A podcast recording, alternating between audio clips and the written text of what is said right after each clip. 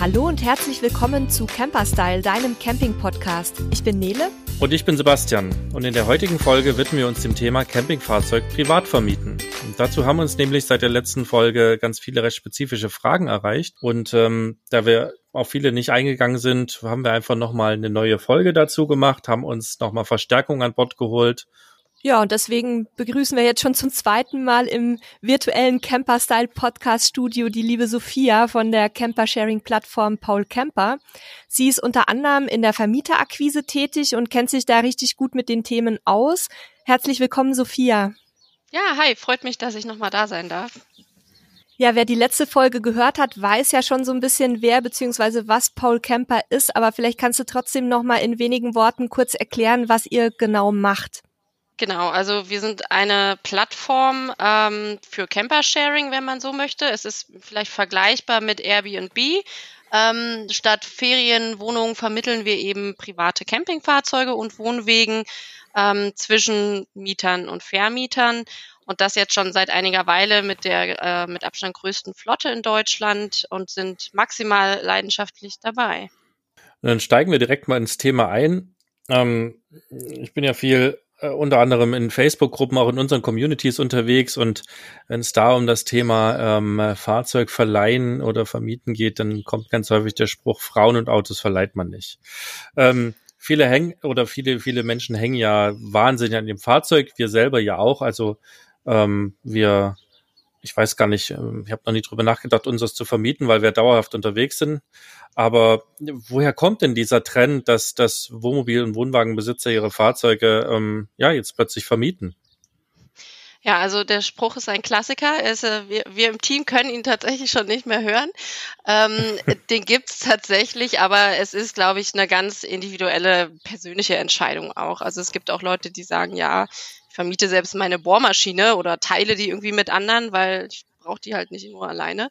Ähm, also ich denke, da, da muss man einfach mit sich selber so ein bisschen das Ganze ausmachen und gucken, ob man sich das vorstellen kann. Ein ganz wichtiger Aspekt ist, ähm, wie wir immer wieder auch feststellen, gar nicht mal das Monetäre, was durchaus auch nicht zu verachten ist, aber äh, schlichtweg das schlechte Gewissen. Also ich habe jetzt mir so einen Camper gekauft, der hat wahrscheinlich sehr viel Geld gekostet und ich fahre damit genau zweieinhalb Wochen im Sommer in den Urlaub und den Rest steht er mit traurigen Scheinwerfern vor meiner Garage und weint, weil er nicht italienische Luft schnuppern darf. Also das ist tatsächlich bei vielen so, die sagen, naja, steht ja dann irgendwie doch irgendwie auch viel rum. Ähm, und versuchen es dann einfach. Also wir haben Leute, die auch lange da überlegen. Also ein Jahr ist auch durchaus eine normale Zeit, bis man sich dazu entscheidet. Und dann ist es bei uns ja so, man hat keinerlei Verpflichtung in dem Sinne. Also ich kann das Fahrzeug online stellen und kann gucken, wer fragt da an. Es sind auch erst eben nur die Anfragen, nicht direkt eine Buchung und kann so ein bisschen langsam auf Tuchfühlung gehen.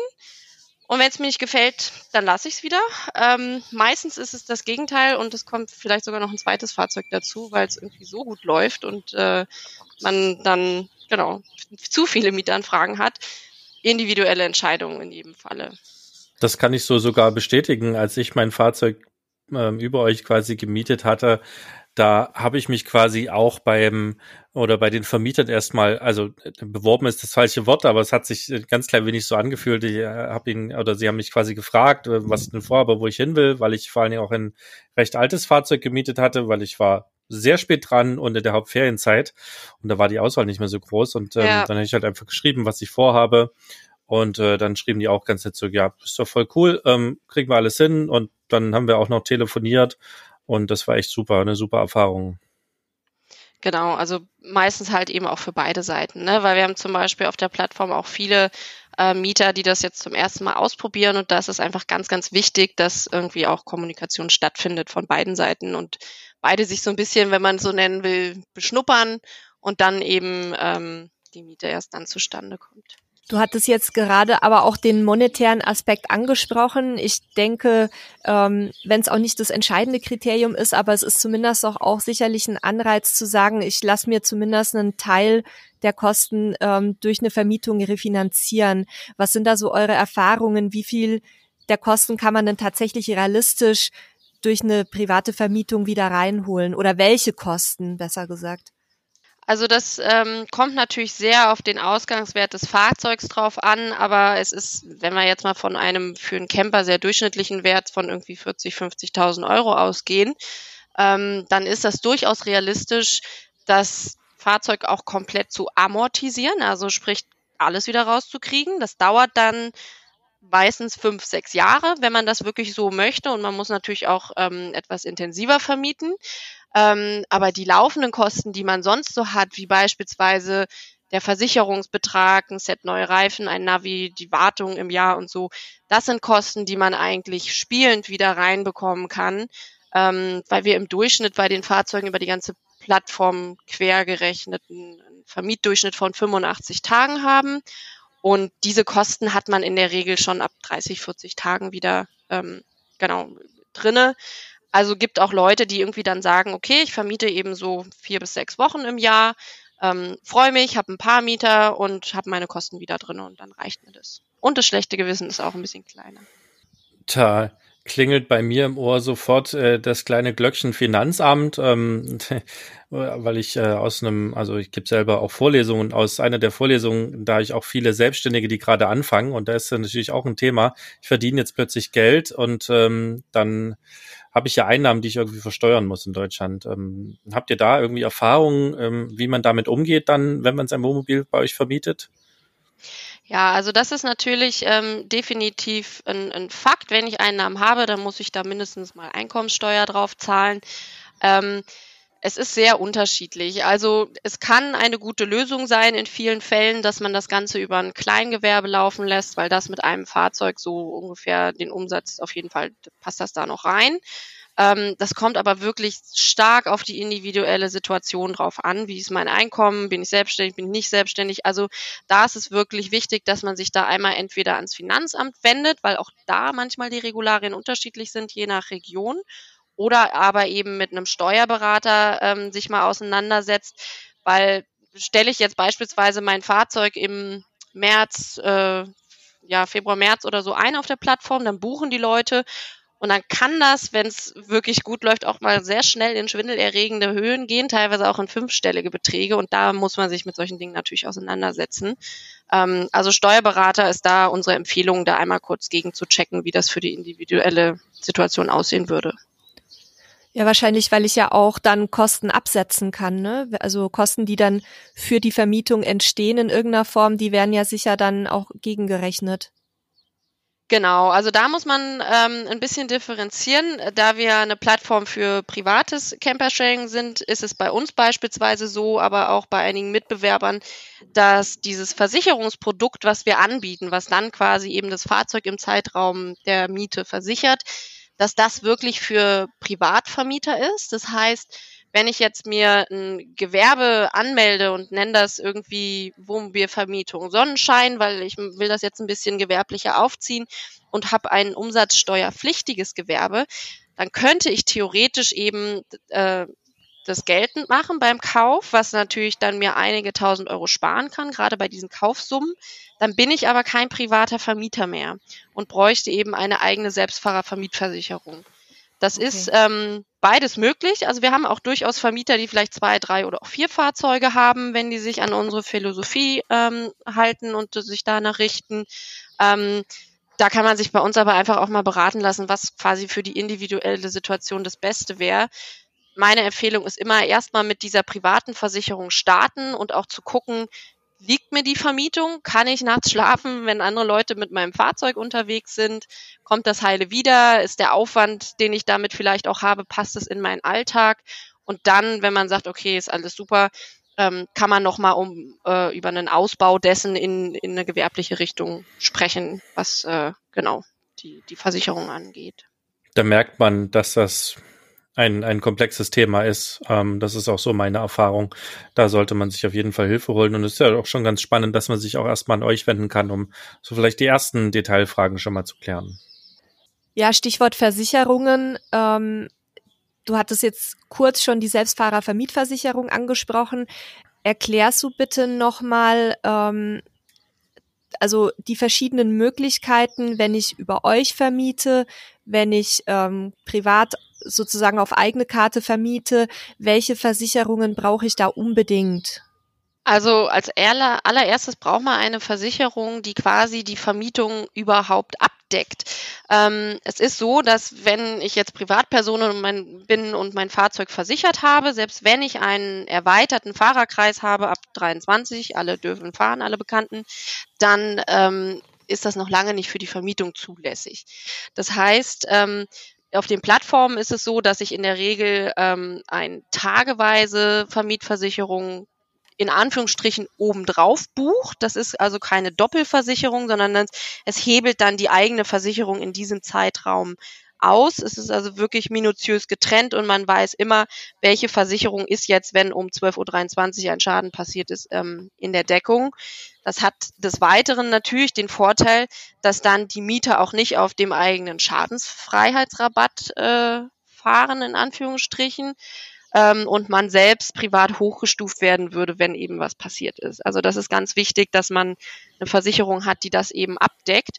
Bei den Plattformen ist die, wie gesagt, ähm, wenn man so will, integriert. Ähm, wenn man jetzt sein Fahrzeug außerhalb einer Plattform anbieten möchte, dann muss man eine sogenannte Selbstfahrervermietversicherung haben. Dieses furchtbar schwierige Wort.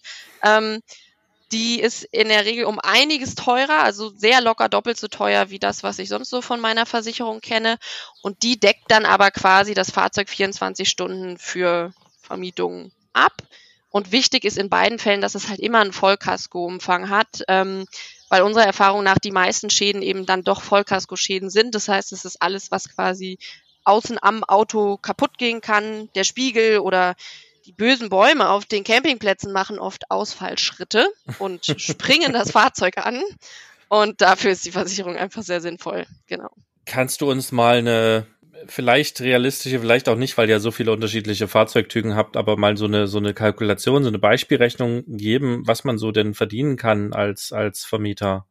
Ja, also grundsätzlich ähm, ist es natürlich ein Trugschluss zu sagen, ich vermiete mein Fahrzeug und das 365 Jahr, äh, Tage im Jahr. Also die Vermietung ist ein ganz klares Saisongeschäft. Das fängt bei O an, nämlich Ostern, und hört meistens im Oktober wieder auf. Es gibt natürlich auch Fälle, wo man äh, dann mal eine Langzeitvermietung hat äh, über den Winter, Elternzeit in Portugal, aber das sollte man nicht als Grundlage für so eine Kalkulation nehmen. Grundsätzlich kann man natürlich gucken, wenn ich jetzt mein Fahrzeug kaufe für eben durchschnittliche 50.000 Euro, dann muss ich gucken, was kostet mich die Instandhaltung, ähm, was habe ich sonst für Kosten, wie eben meine eigene Kfz-Steuer, meine private Versicherung. Ähm, und wenn man es jetzt beispielsweise auf so die klassischen fünf Jahre, das haben wir ganz oft rechnet, dann guckt man, okay, was habe ich am Ende, wenn ich es wieder verkaufe, eigentlich noch an, an Wiederverkaufswert.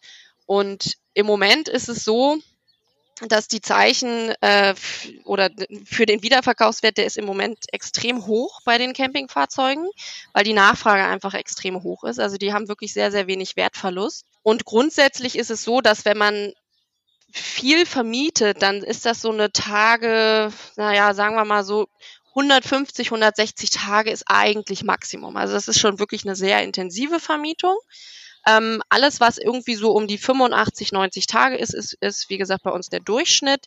Und ähm, was ein bisschen drüber geht, führt dann in der Regel, je nachdem, was für ein Fahrzeug ich jetzt habe, aber gehen wir mal von irgendwas aus, was ich so um die ja, 90 bis 100 äh, Euro am Tag vermiete, dann sind das Einnahmen von, also ich kann da aus meiner eigenen Erfahrung sprechen, mit einem T5 im Jahr von 10.000 Euro. So, und das, wenn ich das natürlich gegenrechne mit dem, was ich bezahlt habe, das, was ich im Jahr vielleicht eben ausgebe und das, was ich dadurch einnehme, dann ist das in der Regel eine sehr, sehr positive Rechnung. Ähm, das ist natürlich jetzt sehr, sehr grob und das muss jeder für sich nochmal individuell äh, im stillen Kämmerlein rechnen. Ähm, und das ist dann übrigens da auch nochmal der Hinweis, wenn man sagt, okay, ich will das Fahrzeug wirklich komplett refinanzieren und amortisieren, dann ist das in der Regel bei so einer intensiven Vermietung ähm, der günstigere Posten, eine Selbstfahrervermietversicherung abzuschließen, weil die Zusatzversicherung, die die Plattformen anbieten, die ist sehr flexibel, die ist ähm, natürlich dann immer tageweise zubuchbar. Wenn man aber viel vermietet, ist sie aufs Jahr gerechnet teurer, als wenn man dann die schon teure Selbstfahrervermietversicherung nimmt. Also es ist auch hier wieder sehr komplex. Ja, einfach in Ruhe mal durchrechnen und wenn irgendwann die Augenkreise machen, dann gerne mal bei uns eine E-Mail hinschicken. Neben den von dir genannten Kosten wie ähm, Versicherung, Steuer und natürlich Anschaffungskosten, ähm, was muss ich denn noch dazu im Kopf behalten? Also ich habe jetzt zum Beispiel äh, so den Gedanken erhöhter Verschleiß durch eine Vermietung, vielleicht auch die eine oder andere Reparatur mehr. Und ich muss ja auch irgendwie Werbung machen für, für mein neues privates kleines Geschäftsmodell. Ähm, was, was ist da so aus eurer Erfahrung? Was fließt da noch mit rein? Also das ist natürlich ein valider Punkt, dass wenn ich selber, weiß nicht, 3.000, 4.000 Kilometer im Jahr fahre, habe ich nicht so viel Verschleiß, als wenn das Fahrzeug vielleicht 10.000 oder 15.000 in der Vermietung fährt. Ähm, das sind aber Kosten, die man in der Rechnung auf jeden Fall mit einkalkulieren sollte. Ne? Also dass man dann sagt, okay, dann mache ich auf jeden Fall die jährliche Wartung ähm, oder ich kalkuliere einen Satz mehr Bremsen mit ein oder Reifen. Ähm, das sollte da schon mit drinne sein. Und ansonsten ist es so, dass das Thema Marketing an der Stelle man kann das natürlich machen, indem man sich beispielsweise eine eBay Kleinanzeigen ähm, schaltet oder eine Facebook-Seite oder aber auch eine eigene Webseite äh, entwirft ich empfehle da tatsächlich ähm, eine Plattform zu nutzen, all dieweil diese Plattformen, die bekommen natürlich ihre Provision dann, also dafür, dass man sein Fahrzeug dort anbietet, ähm, zahlt man in der Regel dann bei einem äh, zustande gekommenen Mietgeschäft eben eine Vermittlungsprovision.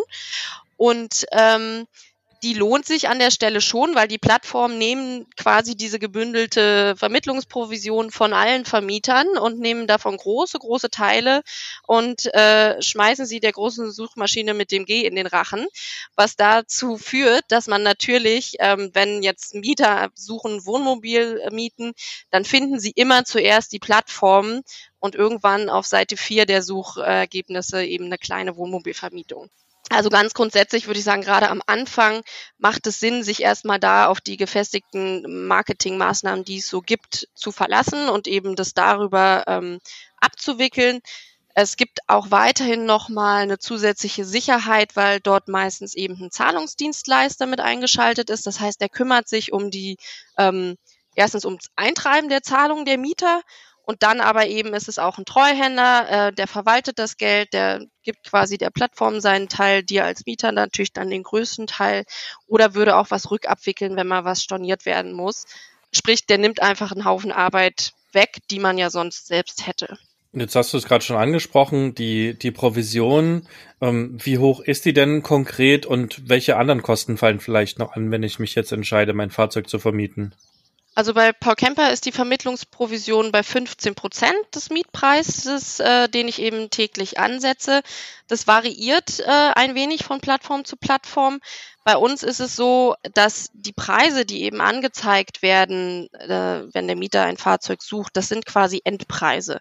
Das heißt, ich als Vermieter ähm, kalkuliere meinen Preis so, dass ich eben diese Kosten äh, da schon einrechne.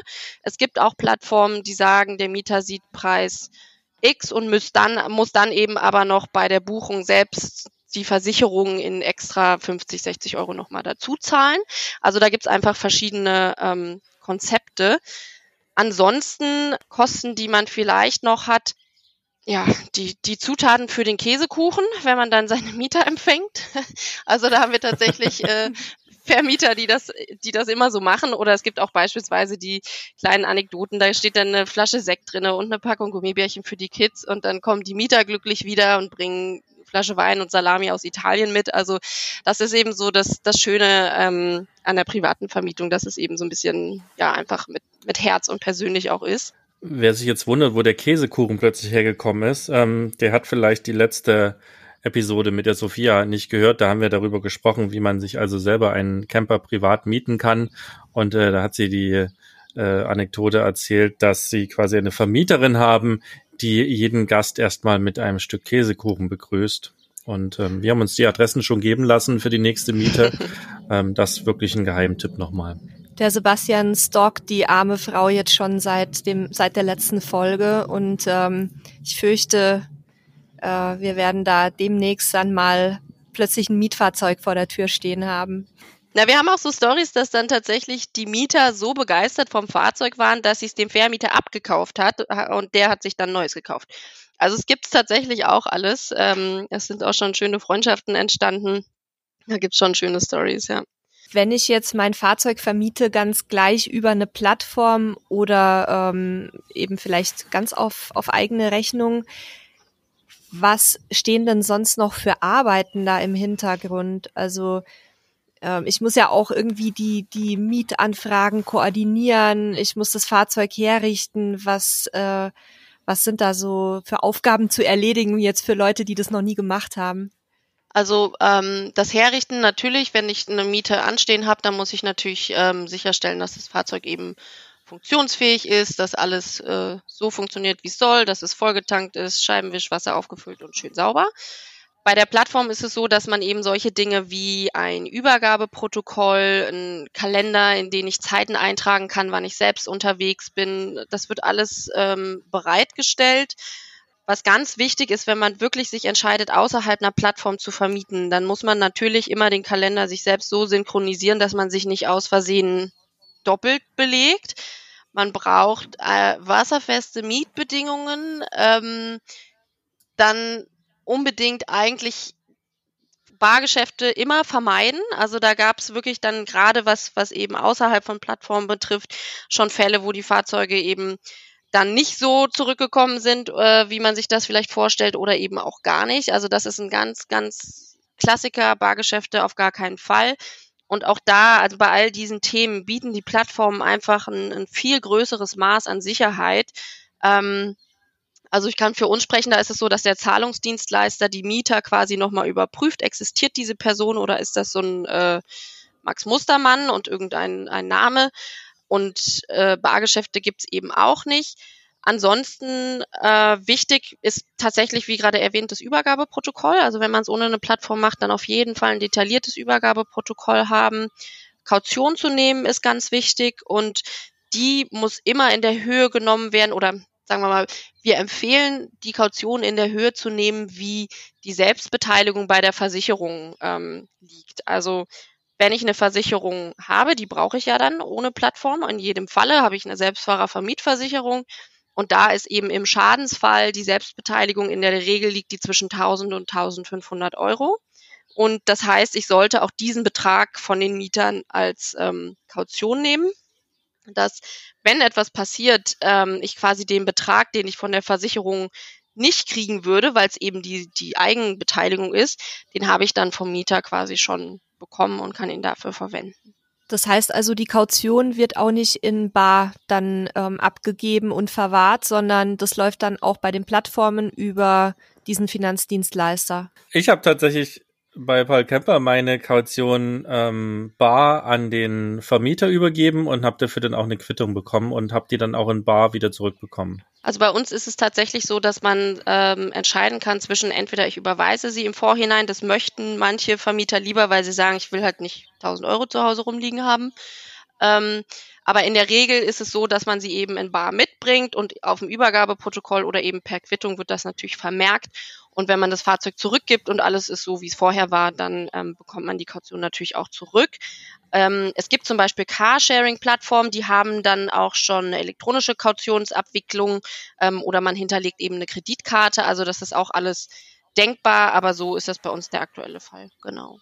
Ich habe jetzt noch ganz, ganz viele Fragen und versuche die mal zu sortieren so ein bisschen. Ähm, du hattest den wichtigen Punkt angesprochen, wenn ein Fahrzeug komplett entwendet wird wie bin ich da als Vermieter abgesichert? Decken das die Versicherungen, äh, also Selbstfahrervermietversicherung oder eure Flottenlösung oder brauche ich da nochmal was eigenes? Also bei den Selbstfahrervermietversicherungen ist es in der Regel ähm, mit drinne. Bei uns ist es so, also es gibt einen Unterschied, der ist ganz wichtig zwischen Diebstahl des Fahrzeugs oder der Veruntreuung. Ähm, der Diebstahl ist das, was quasi dem Mieter passiert. Er stellt das Fahrzeug ab und kommt wieder und das Fahrzeug ist weg. Dann war quasi ein, eine dritte Partei involviert. Ähm, und die Veruntreuung bedeutet, dass der Mieter der Dieb ist, in Anführungsstrichen. Also der Mieter kommt dann mit dem Fahrzeug nicht zurück. Bei uns ist es so, dass es tatsächlich, äh, Klopf auf Holz, ganz laut, ähm, in all den Jahren noch nie bei einer regelkonformen Vermietung vorgekommen ist. Also weder der Diebstahl noch die Veruntreuung. Ähm, und deshalb ist es so, dass bei unserer ähm, Allianz Flottenversicherung, die die Plattform quasi anbietet, die Veruntreuung nicht mit drinne ist, einfach um die Beiträge nicht unnötig in die Höhe schnellen zu lassen. Das würde dann nochmal eine ganze Stange mehr Versicherungskosten kosten. Ähm, es ist aber so, dass es natürlich äh, eine Möglichkeit gibt, sich das quasi extra nochmal absichern zu lassen. Da ähm, vermitteln wir auch gerne was. Das kostet in der Regel im Jahr 100 bis 150 Euro, je nach Fahrzeugneuwert. Sprich, das hat man mit dem ersten oder zweiten Miettag ähm, wieder raus, diese Kosten. Und dann kann man noch mal ein Stückchen ruhiger schlafen. Aber wie gesagt, also bei uns noch nie vorgekommen, die Bargeschäfte über eBay Kleinanzeigen, da ähm, wäre ich tatsächlich vorsichtig mit. Und ähm, zum Thema Kaution, äh, da gibt's ja manchmal auch, glaube ich, so ein bisschen Diskussionen, wann die Kaution dann an den Mieter zurückgegeben werden muss. Was würdest du da den Vermietern empfehlen? Also auch gerade bei der Übergabe.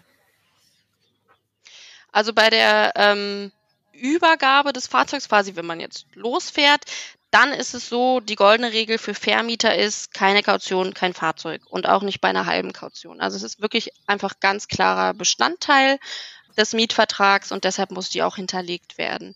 Es ist bei uns tatsächlich zeigt die Erfahrung, deswegen ist es auch immer noch in Bar, dadurch, dass es private Fahrzeuge sind. Das ist nochmal was anderes, wenn ich als Mieter wirklich dem Vermieter jetzt eben so einen hohen Geldbetrag gebe, weil es einfach nochmal verdeutlicht, okay, ich gehe mit dem Fahrzeug auch ordentlich um, ich habe hier was hinterlegt, ich weiß, es ist ein privates Fahrzeug und ähm, genau, gehe geh einfach damit ein bisschen anders um, als wenn es jetzt einfach ein irgendein Mietwagen wäre.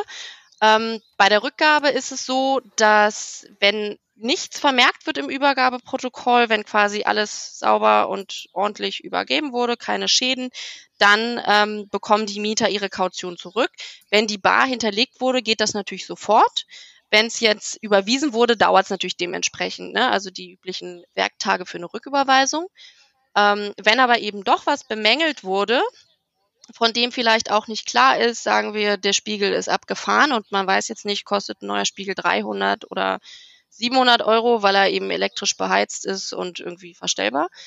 Ähm, dann ist es tatsächlich das Recht des Vermieters, die Kaution erstmal einzubehalten, bis der Fall komplett geklärt ist. Und dann würde man das eben dementsprechend auch vermerken auf dem Übergabeprotokoll ähm, und bekommt dann nach Klärung des Falls die, die eventuelle Restsumme zurück.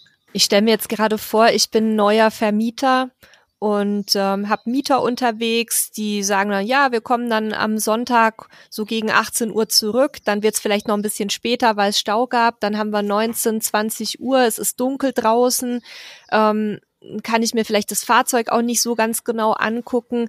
Äh, was wäre da euer Tipp für die Vermieter? Wie soll man dann mit so, mit so einer Situation umgehen? Ähm, also, dass ich halt als Vermieter auch quasi meiner Pflicht und meinem Recht nachkommen kann, mein Fahrzeug gründlich zu untersuchen, bevor ich die Kaution zurückgebe. Genau, also das ist ein ganz, ganz wichtiger Punkt und ähm, da darf man sich eben auch nicht verunsichern lassen, weil es ist so, ich habe beispielsweise meinen Mietern immer gesagt, eine Übergabe findet nur im Hellen statt. Das ist im Sommer, in der Regel spielt einem das in die Karten, ne, wenn es lange hell ist. Wenn man jetzt aber September, Oktober noch eine Vermietung hat, dann kann es eben auch um 6 Uhr schon mal dunkel sein. Das heißt, es hat einfach ganz viel mit ähm, Erwartungsmanagement zu tun, auch meiner Erfahrung nach. Sei es bei der Übergabe, dass man den Leuten eben sagt, bringt bitte die anderthalb oder auch zwei Stunden mit, je nach Größe des Fahrzeugs. Und bei der Rückgabe eben genauso. Also es ist dann nicht zurückbringen, Schlüssel abgeben, schnell, schnell irgendwie zum Flughafen oder zum Zug oder zum eigenen Auto, sondern die Mieter müssen die Zeit mitbringen, dass der Vermieter einfach auch die Möglichkeit hat, wirklich sicher zu gehen, okay, ist das Fahrzeug wieder in einem ordentlichen Zustand zurückgekommen.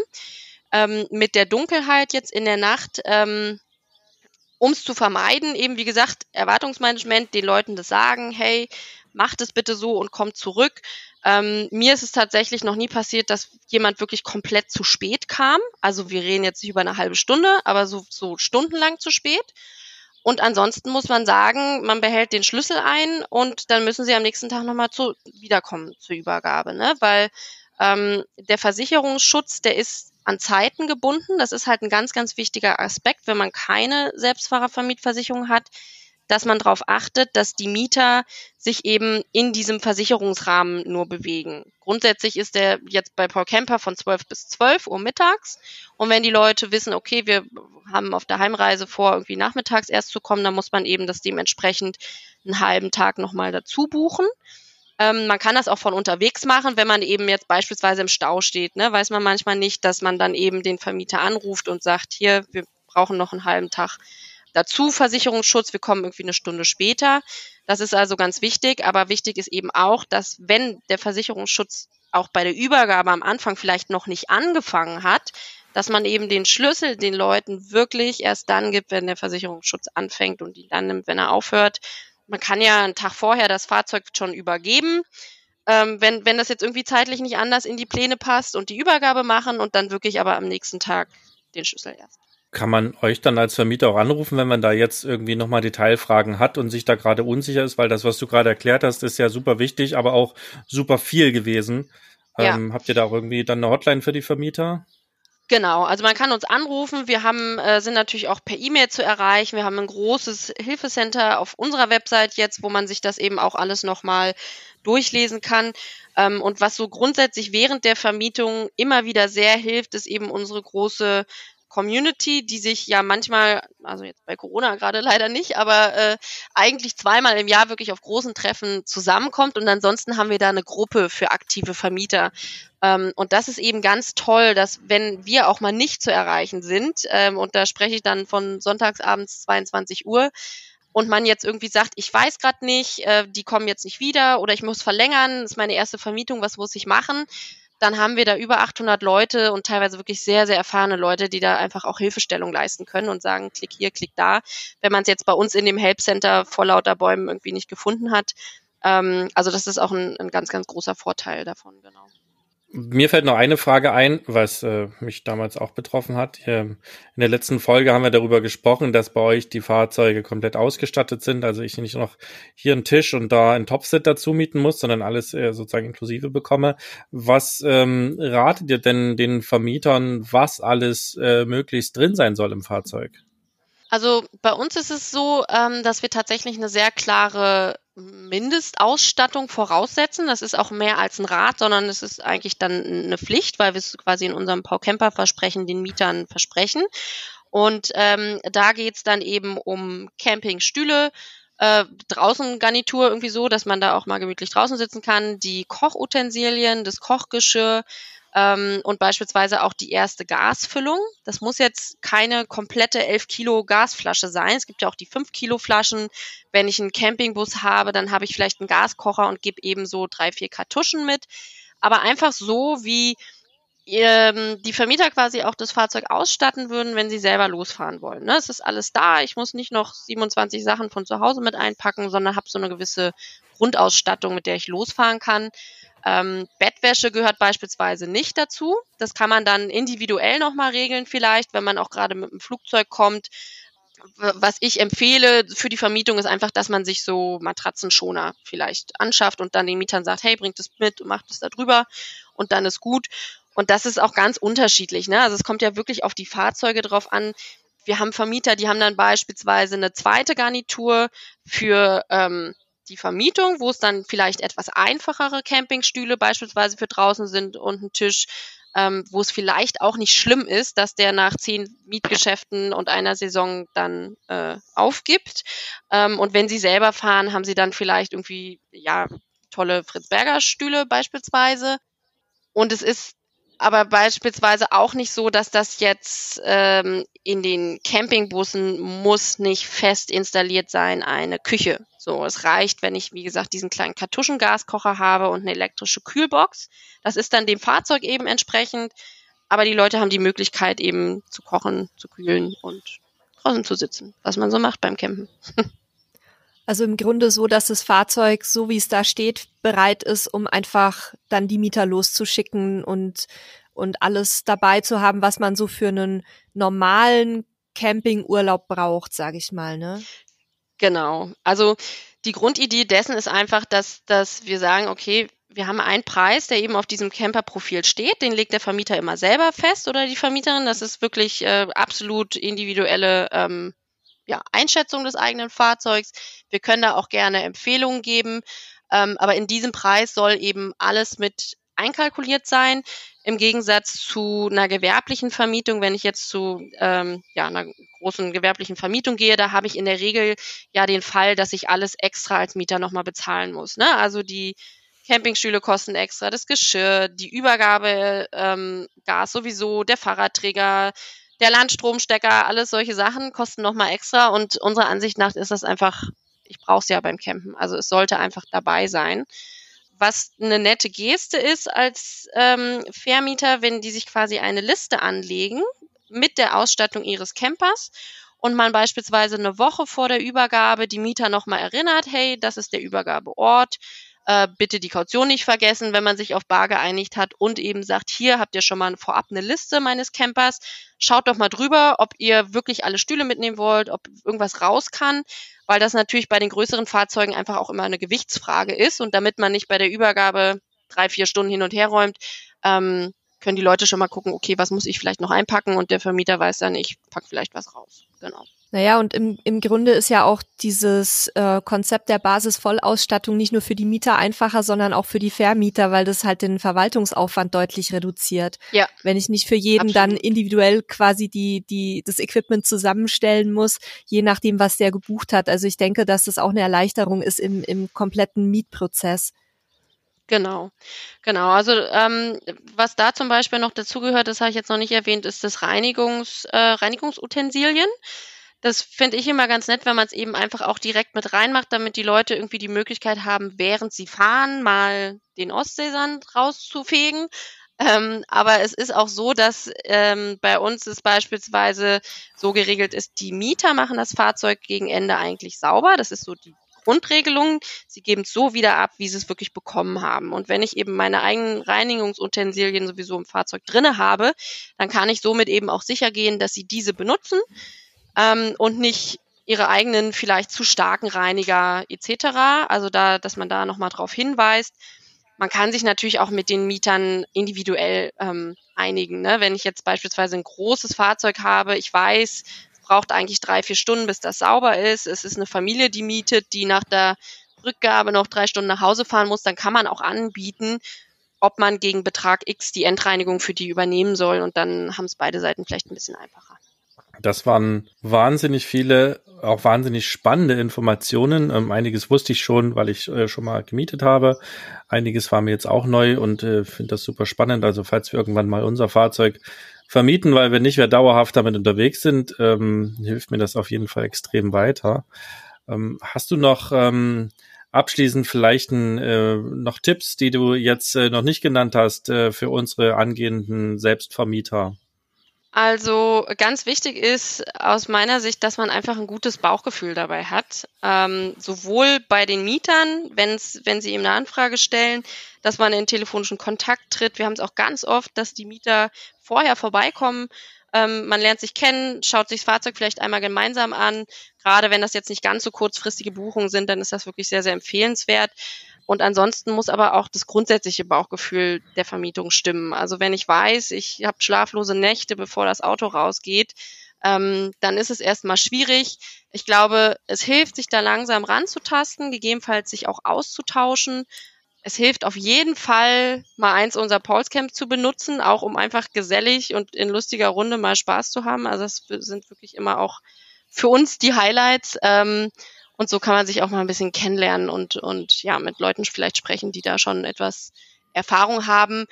Und was ich ganz persönlich sagen muss, obwohl ich seit Jahren jeden Tag mit diesem Thema mich auseinandersetze, vor meiner ersten Vermietung hatte ich auch wirklich Muffensausen, mit zitternder Hand den Schlüssel übergeben, weil ich dachte, oh Gott, kann ich nicht noch irgendeine Frage stellen? Jetzt fahren sie wirklich weg.